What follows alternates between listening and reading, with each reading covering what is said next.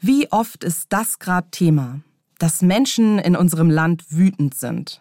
Auf die Regierung, auf die, die das Sagen haben.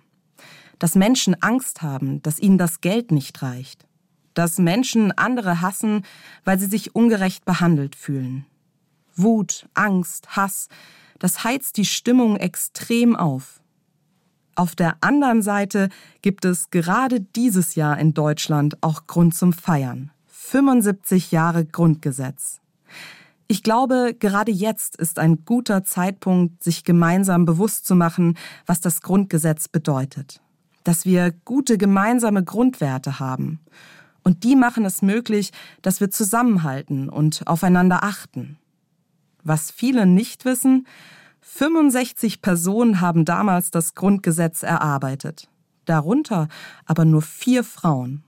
Und diese vier Frauen schaffen etwas, woran Anfang der 50er Jahre nur wenige glauben. Sie sorgen dafür, dass die Gleichberechtigung zwischen Mann und Frau im Grundgesetz festgehalten wird.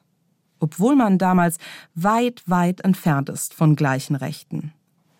Sie beweisen damit, wenn auch nur wenige an eine Veränderung glauben, dann ist so einiges möglich. Und so erreichen die vier Frauen, dass Deutschland es sich zum offiziellen Auftrag macht, Männern und Frauen gleiches Recht zuzusprechen. Und dieser Auftrag gilt auch heute noch. Ich glaube daran, dass Gott jeden und jede von uns gleich wertvoll, gleichberechtigt geschaffen hat. Gott traut uns zu, aufeinander Acht zu geben und füreinander einzustehen. So wie es uns unser Grundgesetz auch aufträgt. Und diese Frauen von damals machen mir dabei Hoffnung, dass der Einsatz von nur vier Menschen so viel Gutes bewirken kann.